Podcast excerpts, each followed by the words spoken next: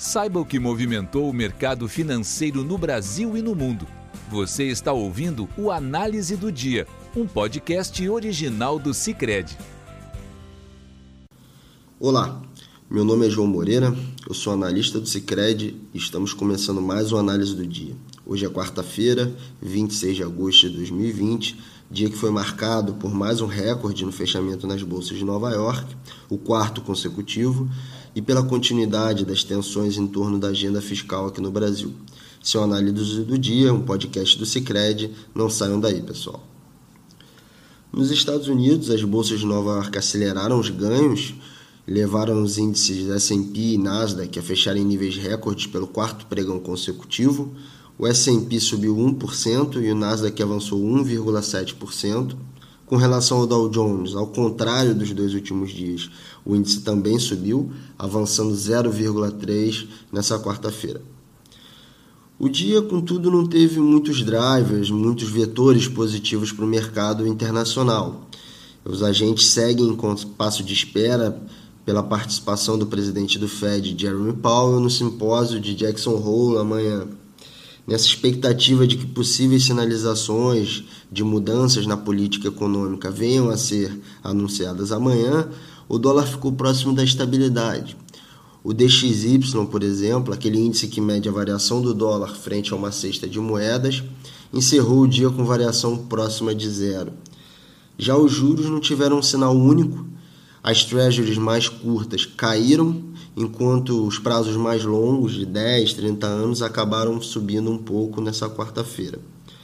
O petróleo, por sua vez, iniciou o dia em alta por conta da redução de produção no sul dos Estados Unidos em função do furacão Laura, mas perdeu força ao longo do dia. Uma coisa que sustentou um pouco as cotações no petróleo hoje foi a informação de que os estoques recuaram pela segunda semana consecutiva nos Estados Unidos mas os contratos de petróleo terminaram um dia sem sinal único, com o barril WTI para outubro fechando em alta de 0,1% e o Brent para o mesmo mês caindo 0,5%. De maneira geral, o sentimento com relação à economia real nos Estados Unidos vai ficando mais positivo em função da percepção de que o coronavírus finalmente dá sinais de desaceleração por lá, ainda que o número de casos esteja ainda bastante elevado. O Centro de Prevenção e Controle de Doenças reportou 37 mil novos registros da doença ontem e hoje, entre ontem e hoje, uma queda em relação àquele padrão que a gente vinha observando, que gerava perto de 50 mil casos por dia, então mostrando essa desaceleração. No Brasil, os receios de que as discussões em torno da elaboração do projeto de orçamento para o ano que vem e da prorrogação do auxílio emergencial se transformem em eventuais flexibilizações no teto de gastos subiram nessa quarta-feira.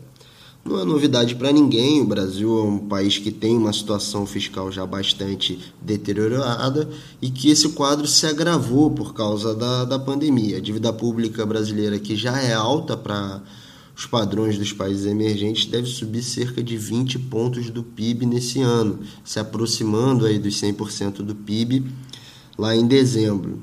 Justificadamente, né, o mercado tem se mostrado muito receoso com relação às contas públicas por aqui, de modo que as notícias do cenário político têm tido grandes repercussões nos preços dos ativos, isso é, tem feito realmente preço. Hoje, o presidente Jair Bolsonaro disse em evento aberto que não enviaria ao parlamento o programa Renda Brasil da forma como ele foi elaborado pela equipe econômica.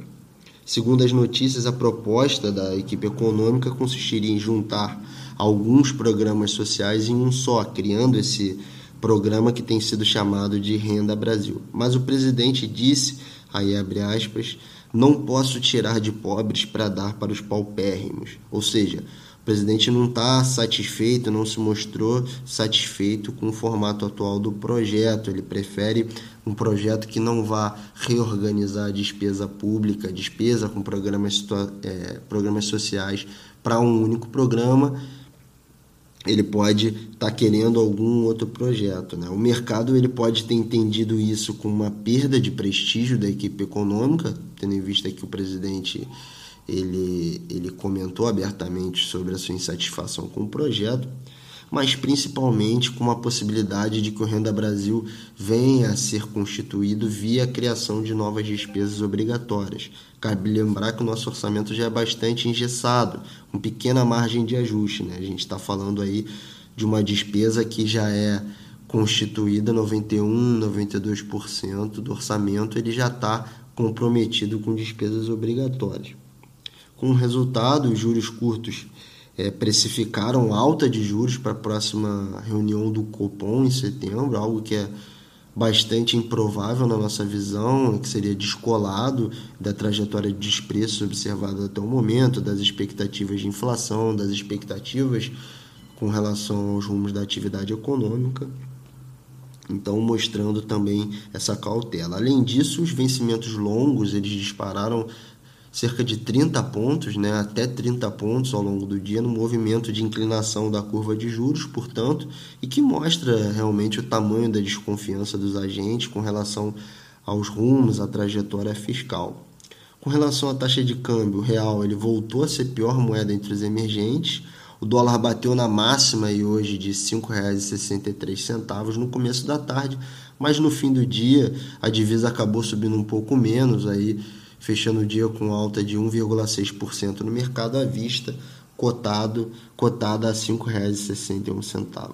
Na renda variável, esse estresse também apareceu, né? não foi diferente.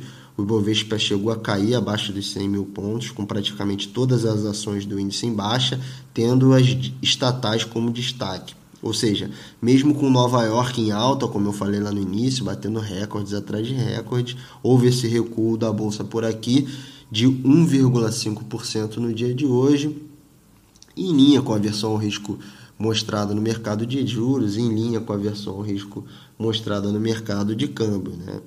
Nesse contexto, é muito importante que a gente monitore os próximos passos da agenda de política econômica. O presidente deu a entender hoje que até sexta-feira o novo programa deve ser anunciado, então vamos aguardar para ver quais serão os próximos passos da agenda econômica. Nós ficamos por aqui, pessoal. Espero que tenham gostado do conteúdo e até amanhã. Um abraço, tchau, tchau. Você ouviu o Análise do Dia, um podcast original do Cicred. Até a próxima!